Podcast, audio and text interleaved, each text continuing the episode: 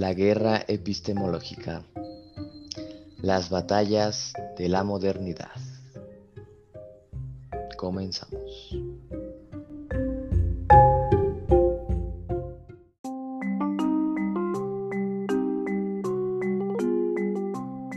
Vivir sin filosofar es propiamente tener los ojos cerrados, sin tratar de abrirlos jamás. René Descartes.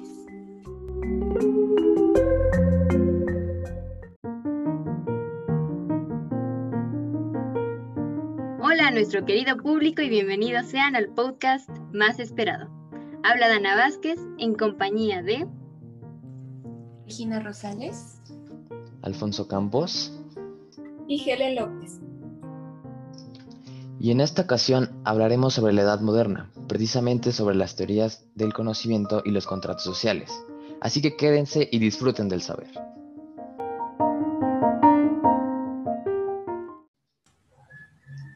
Tal si iniciamos con un poco de contexto histórico?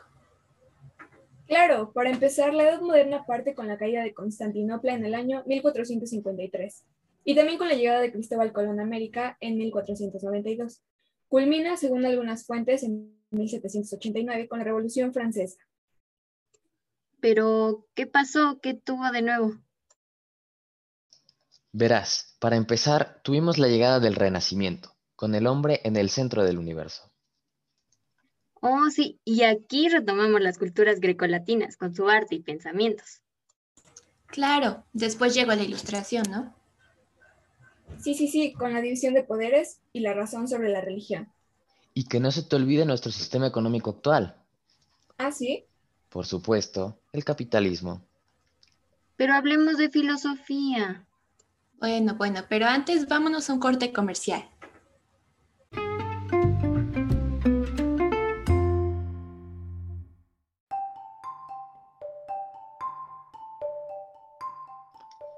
La Acrópolis de la Resurrección.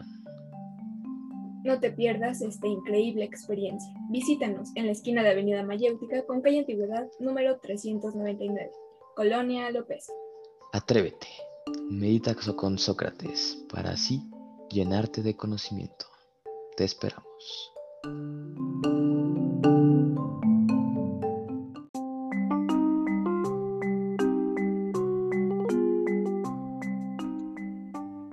¿Sabías que La palabra filosofía viene del griego filos, amante, y sofía, sabiduría, por lo que significa amor al saber.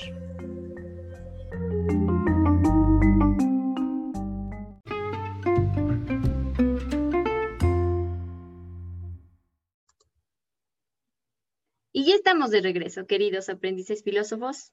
Como ya dijimos, comenzaremos a hablar un poco sobre la filosofía en la Edad Moderna.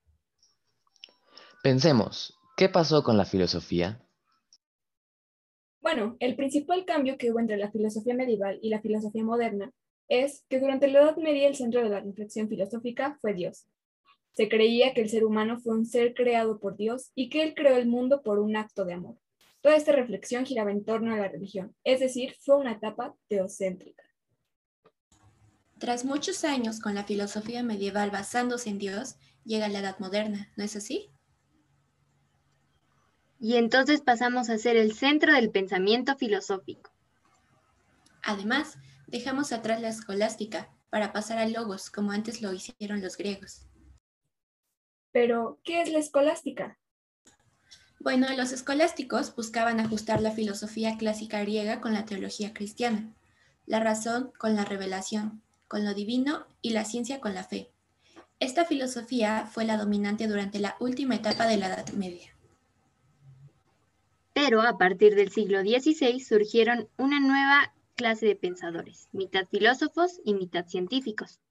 Ellos dejaron de lado el conocimiento heredado de la época anterior y decidieron comenzar de cero. Y es así como llegó la filosofía moderna. Acompáñanos a conocer un poco más sobre ella. Pero antes... ¿Sabías que... Los hombres del medievo solían creer que su mala aventura y sus discordias eran fruto de su naturaleza manchada por el pecado, y que solo un poder exterior a ellos podía salvarlos del desorden y la violencia. Pero desde el siglo XVII, algunos filósofos y hombres, burgueses e ilustrados, comienzan a confabular una nueva doctrina política.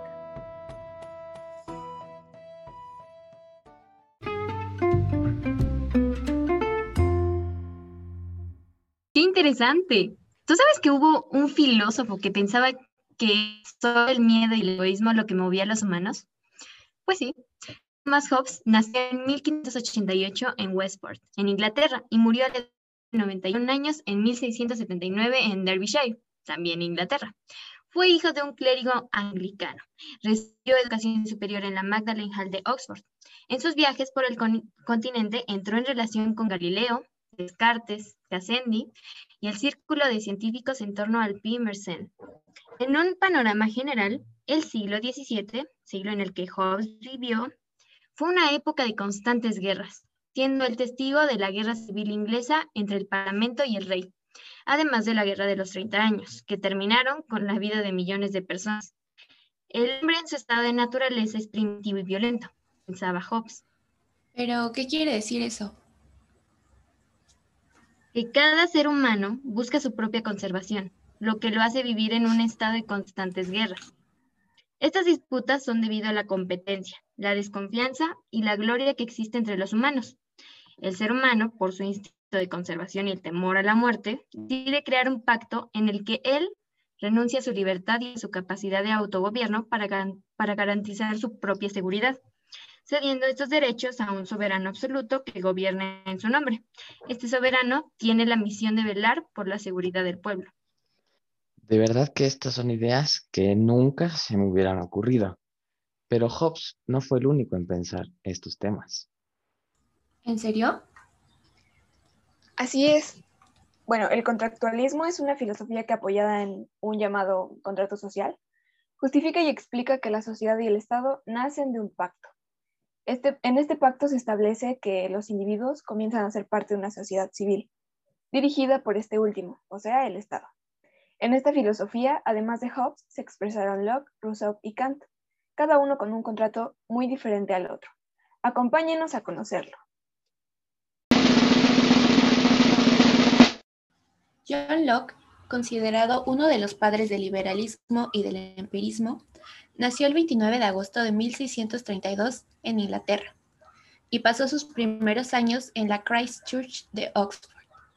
En 1658 Ejerció de tutor y de profesor de griego y retórica. A partir de ahí, empezó a interesarse por las ciencias, la medicina y la política. Tanto así que regresó a Oxford para cursar la carrera sanitaria.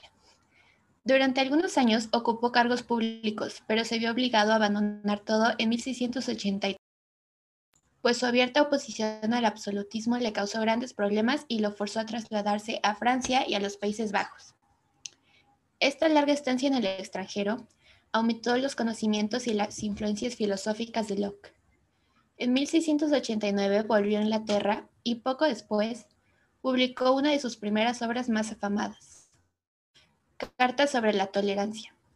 En ella niega al Estado el derecho de intervención en el terreno religioso. La ideología de Locke dice que a pesar de tener derechos como ciudadanos, es muy inseguro el disfrute de estos pues están constantemente expuestos a ser arrebatados por otros hombres. Menciona que el fundamento de un gobierno legítimo lo inicia un número cualquiera de hombres capaces de formar mayoría para unirse e integrarse.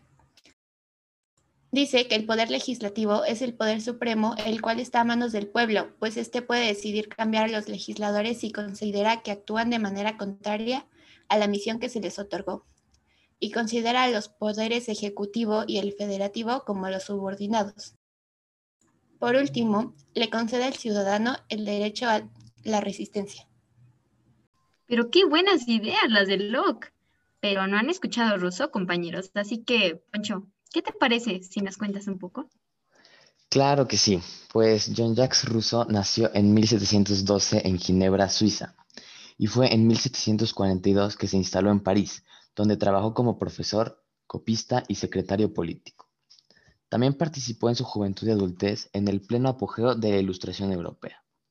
Rousseau cuestionó todas y cada una de las estructuras sociales y políticas de su época.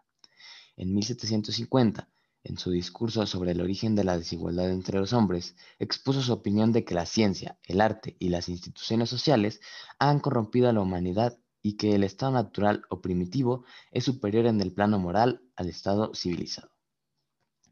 Voltaire atacó las opiniones de Rousseau y por ello los dos filósofos fueron enemigos.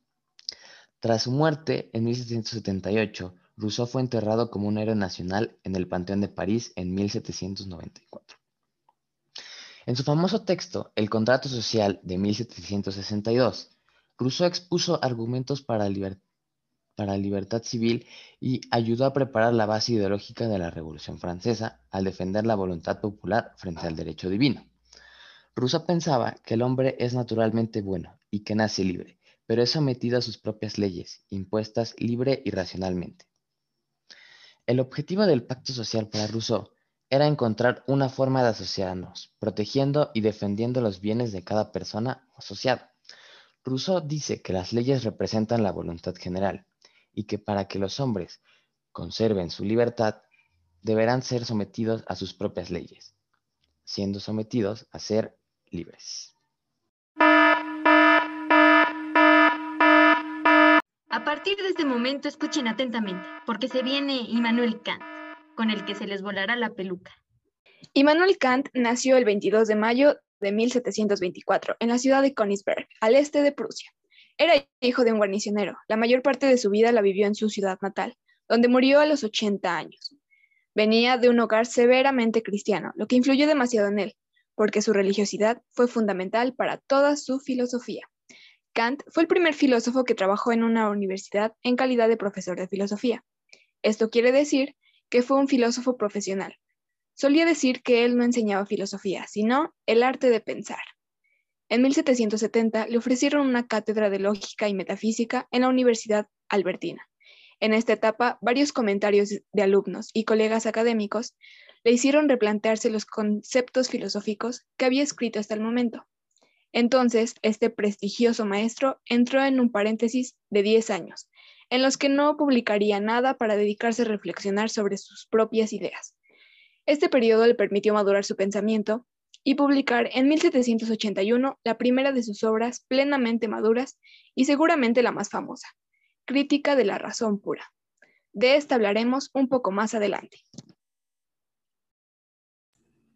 Entonces, hablemos del contrato social de este filósofo. Claro, Kant no escribió nunca una gran obra sobre filosofía política como los autores anteriores a él. Sin embargo, su pensamiento político estaba dominado por los ideales de libertad, igualdad y valoración del individuo, propios de la Ilustración, a la que Kant se sumó.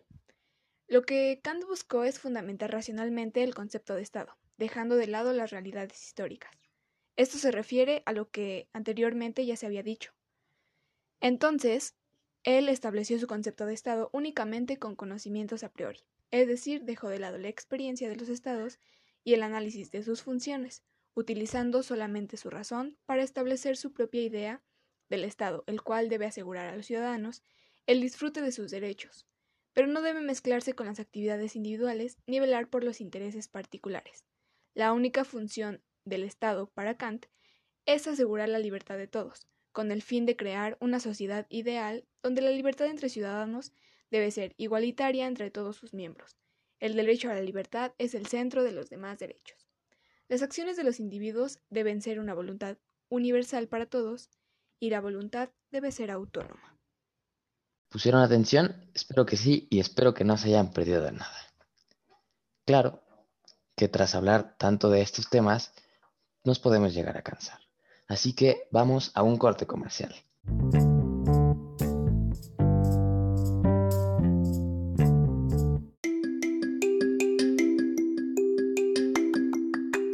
Acercan las elecciones más grandes de la historia y tú debes votar por el mejor gobernante.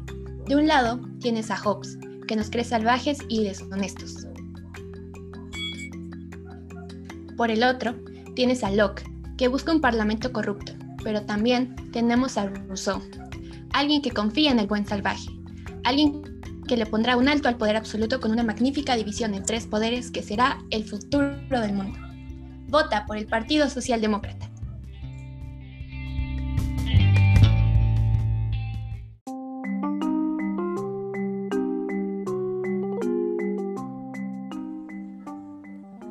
¿Sabías que? Hipatia fue la primera mujer filósofa griega originaria de Alejandría. Nació alrededor de los años 355 y 370. Era hija de Teón de Alejandría. Se dice que logró superar su astronomía y filosofía destacando en ciencia y matemáticas. Fue la directora de la escuela neoplatónica, donde se dedicó a enseñar filosofía y astronomía. Escribió libros de geometría, de álgebra, de astronomía. Además, mejoró el diseño de, los primitivos astrolabios, mostró interés por la mecánica y realizó cartografía confeccionando un planisferio. Sin embargo, en aquella época existía un problema de poder entre la Iglesia y el Estado, en el que Hipatia se inclinaba por este último, estando a favor de los pensamientos liberales, de la filosofía y la ciencia, por lo que fue vista como una mujer pagana, siendo en marzo de 415 de nuestra era brutalmente asesinada por una turba de cristianos.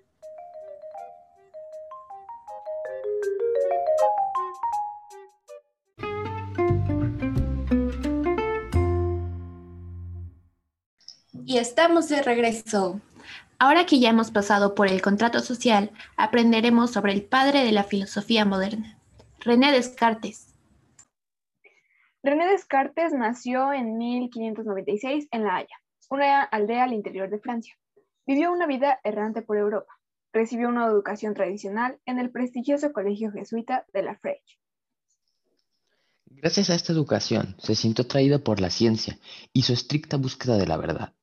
Desde muy joven había nutrido una fuerte esperanza de conseguir conocimientos seguros sobre la naturaleza de los hombres y del universo. Pero después de haber estudiado filosofía, se convenció cada vez más de su propia ignorancia. Para él, la filosofía de su época carecía de metodología, y es así como comenzó la búsqueda de un enfoque sistemático de esta. Descartes se dedicó a buscar aquella ciencia que pudiera encontrar en sí mismo o en el gran libro del mundo. Es por esto que se unió al servicio de la guerra, que lo llevó a varios lugares de Centro Europa. Más adelante vivió unos años en París, pero en 1629 se fue a Holanda, donde vivió casi 20 años trabajando en sus tratados filosóficos. En 1649 fue invitado a Suecia por la reina Cristina, pero la estancia en ese lugar, que él denominó la tierra de los osos, del hielo y de las rocas, le provocó una pulmonía y Descartes lamentablemente murió en el invierno de 1650. Ah. Poncho, Poncho, ¿qué te pasa? Parece que hay problemas con...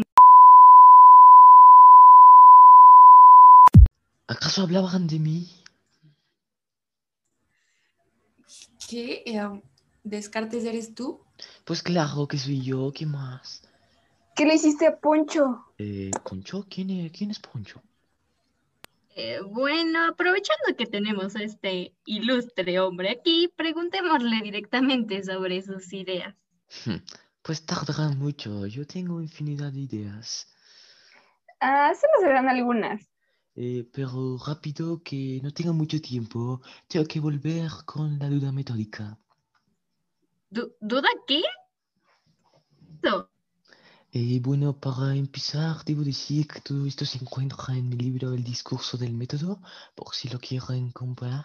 Y pues yo creo que la verdad solo se llega con el uso de nuestra razón. Y es en lo que me baso para plantear este concepto de la duda metódica que consiste en cuatro pasos fundamentales. El primero es no admitir como verdad cosa alguna, es decir, no precipitarnos ni prevenirnos, simplemente dudar de todo, pero sin sacar tampoco conclusiones adelantadas. Después, eh, creo que se debe dividir lo que voy a analizar para que este mismo eh, análisis sea mucho más fácil de realizar. Eh, como tercer paso, creo que eh, debemos llegar a una síntesis eh, partiendo de los elementos más, más, más fáciles a los más difíciles para finalmente revisar todo, todo de nuevo tan precisamente que no omitamos nada y lograr estar tan seguros de que nuestra respuesta no genera ninguna otra pregunta. Oh, ok, suena interesante. Pero bueno, hablando de preguntas, ¿tú crees en Dios? Eh, mira, eh, para mí hay eh, tres sustancias. Eh, la sustancia es, algo que existe concreta e independientemente. Es algo que no necesita de algo más que de sí mismo. Algo que mm, no cabe duda de su existencia. Eh, bueno, como te decía, esas tres sustancias son la res cogitans, que significa, eh, por si no sabe latín, eh, la cosa que piensa, con lo que me refiero a la mente y al alma. En segundo lugar está la res extensa, que significa la, la cosa que, que ocupa espacio, con lo que me refiero al mundo material. Y por último, pero no menos importante, está la, la res divina, que es Dios, la, la existencia primera, la más perfecta de todas. Eh, es algo eh, más complicado de lo que parece, mira, eh, de lo único que no podemos tener dudas es de nuestra existencia, porque eh, somos un ser pensante con ideas. Sin embargo, aparte de ti y de lo que podemos percibir, hay más cosas en el exterior, cosas materiales y personas, así como tú y yo. Podríamos eh, imaginar que todo esto nos lo hemos inventado porque es parte de lo que tú eres o nosotros somos, porque son cosas que están a nuestro alcance y percep- percepción, pero eh, hay más ideas que no podríamos inventar porque no son parte de nosotros, ideas como la perfección, la eternidad, y yo me pregunto, eh, ¿cómo sabríamos de la perfección y de la eternidad si no somos ni perfectos ni eternos? Pues fácil, eh, la única respuesta es que estas ideas vienen de un ser infinito, un ser perfecto, eh, un ser más elevado que ha puesto estas ideas en nosotros, y ese es Dios. Pero espera, eh, que esta es solo la primera prueba. La segunda es que tú no podrías existir sin Dios. Eres, como ya lo he dicho, una sustancia finita e imperfecta, por lo que no puede ser posible que nos hayamos creado a nosotros mismos. Además, Dios es perfecto, no podría engañarnos. Dios es la garantía de la verdad. Eh, aprovecho este espacio que he tomado para eh, recomendarles de nuevo mi libro El discurso del método, que está buenísimo. Wow, de verdad, qué interesante. Pero bueno, ya para finalizar, te quisiéramos preguntar sobre cómo estabas tan seguro de que la razón era la única forma de adquirir conocimiento. Eh, bueno, eh, al igual que el antiguo Sócrates, eh, yo estoy convencido de que solo nuestra razón puede proporcionarnos conocimientos seguros. No podemos fiarnos de lo que dicen ni los viejos libros, ni nuestros mismos sentidos. Y estas son las bases de mis ideas. Ah, sí, el racionalismo, ¿no? Lo opuesto al empirismo de Locke. ¿Cómo? ¿Qué? ¿Cómo, cómo me comparas con ese desgraciado? Yo ya me voy. No, espera. Ay, ¿qué, qué me pasó? Poncho, ¿estás bien? ¿Eres tú? Sí, pero ¿por qué me duele todo? Eh, nada, no pasó nada. ¿Qué te parece si nos vamos a un corte comercial para que te contemos todo? No me disgusta. Ya volvemos.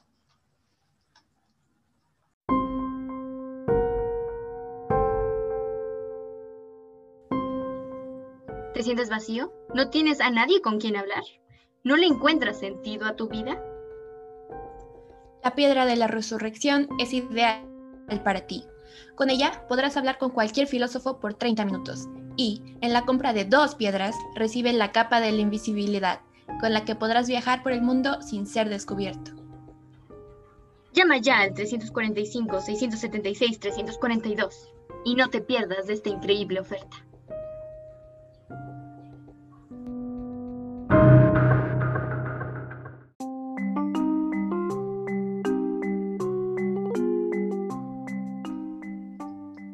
¿Sabías que La palabra filósofo se emplea hoy en día con dos significados distintos. Por filósofo, se puede entender ante todo una persona que intenta buscar sus propias respuestas a las preguntas filosóficas, o también puede ser un experto en filosofía, sin que él o ella hayan elaborado necesariamente una filosofía propia.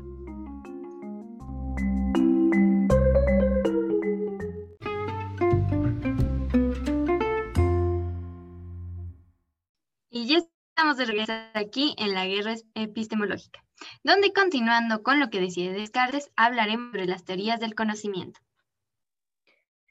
¿Cómo se origina el conocimiento humano? ¿De dónde proviene todo lo que conocemos? ¿De dónde proviene la capacidad del ser humano para conocer el mundo? Estas son las preguntas fundamentales para lo que se conoce como teorías del conocimiento, una disciplina muy estudiada y reflexionada durante esta etapa histórica. ¿Y cuáles son las teorías más importantes? Pues tenemos al dogmatismo,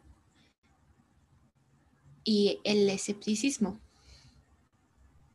Claro, también tenemos el racionalismo, el empirismo y criticismo. Así es, pero ¿en qué consiste cada una? Y empecemos con el dogmatismo. Para los que siguen esta corriente filosófica, existe una verdad y es irrefutable.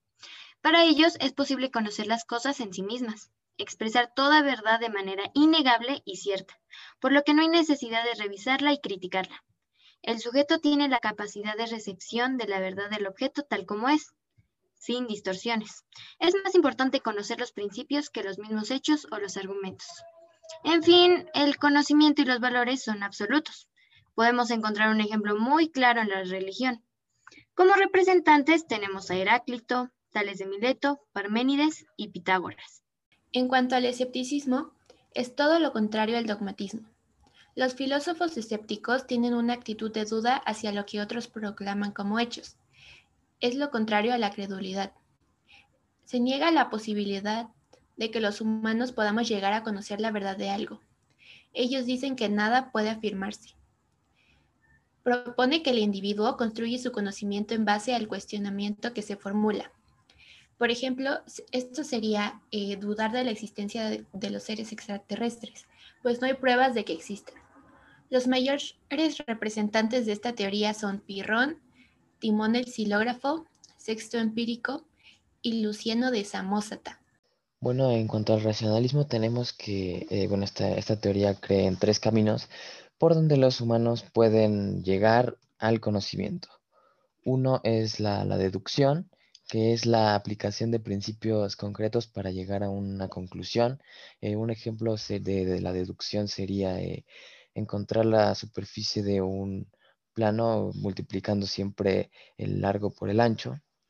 Eh, también tenemos las ideas innatas, que es el concepto de, de, que nacemos con verdades fundamentales o experiencias que traemos incluso de otras vidas. Este pensamiento eh, podría explicar por qué algunas personas eh, tienen mucho talento en algunas cosas que otras, eh, aunque hayan recibido exactamente la misma educación y enseñanza, no tengan. y por último, pues está la razón, que es el uso de la lógica para determinar una conclusión, pudiendo usar varios métodos, siendo el más conocido el de la duda metódica que explicó el mismo René Descartes en este podcast. Por otra parte, tenemos el empirismo. Los empiristas sustentan la idea de la experiencia como origen del conocimiento. Los sentidos son las vías del aprendizaje. Ellos ven a la razón como una facultad secundaria que simplemente organiza el material de los sentidos. Poco tiempo después de estas dos últimas teorías, Immanuel Kant establece una nueva forma de conocer el mundo, que es el criticismo. Él tenía profundos conocimientos de la tradición filosófica anterior a él.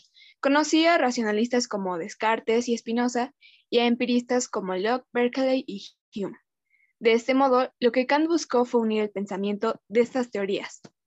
Según él, hay dos cosas que contribuyen a cómo las personas conocen el mundo. Por un lado están las condiciones exteriores, de las cuales no podemos saber nada hasta que las percibimos a través de nuestra experiencia. A esto lo conocemos como materia del conocimiento. La segunda de las cosas que Kant estableció son las condiciones internas del mismo ser humano. Por ejemplo, el que todo lo percibamos como sucesos en el tiempo y en el espacio. Y además como procesos que siguen una ley causal inquebrantable, que para él son cuestiones innatas a nosotros.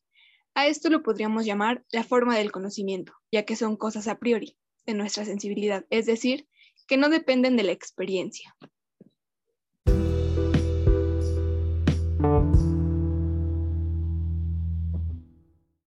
Llegó la hora de dar las malas noticias. No. Sí, es momento de irnos y terminar con estas batallas de la modernidad. Esperamos que lo hayan disfrutado tanto como nosotros. Hasta la próxima. Este podcast fue creado por Dana Vázquez, Regina Rosales, Helen López y Alfonso Campos, basándonos en nuestros apuntes de la materia de filosofía, en con la gran ayuda del libro El mundo de Sofía de Justin Gardner, René Descartes, la duda metódica de Hugo Freire, el racionalismo cartesiano de Javier Hernández y Sebastián Salgado, y el canal de YouTube Filosofía en Red. Agradecimientos especiales. A la maestra Sabrina por aguantarnos todo el año y por sus sabias clases de filosofía. a Descartes por iluminarnos con su gran aparición. y a Zoom y a Anchor por permitirnos grabar y editar el podcast.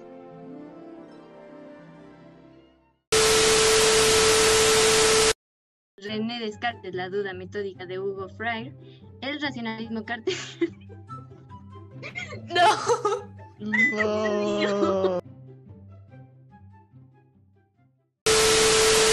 Empezó a interesarse por las ciencias, la medicina y la política. Tanto... Ay, no, espérenme, que no sé por qué me falta el aliento.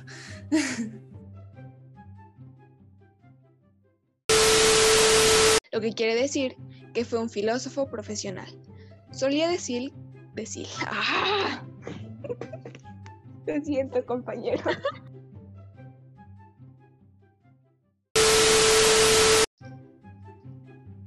Este. no me sabía nada de ese maldito sea.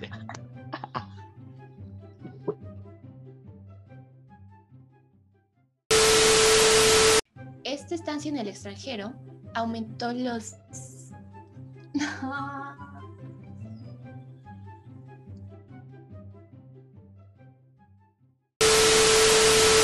En 1770 le ofrecieron una cátedra de lógica y metafísica en la ciudad de Albert. Eh, oh. Perdón.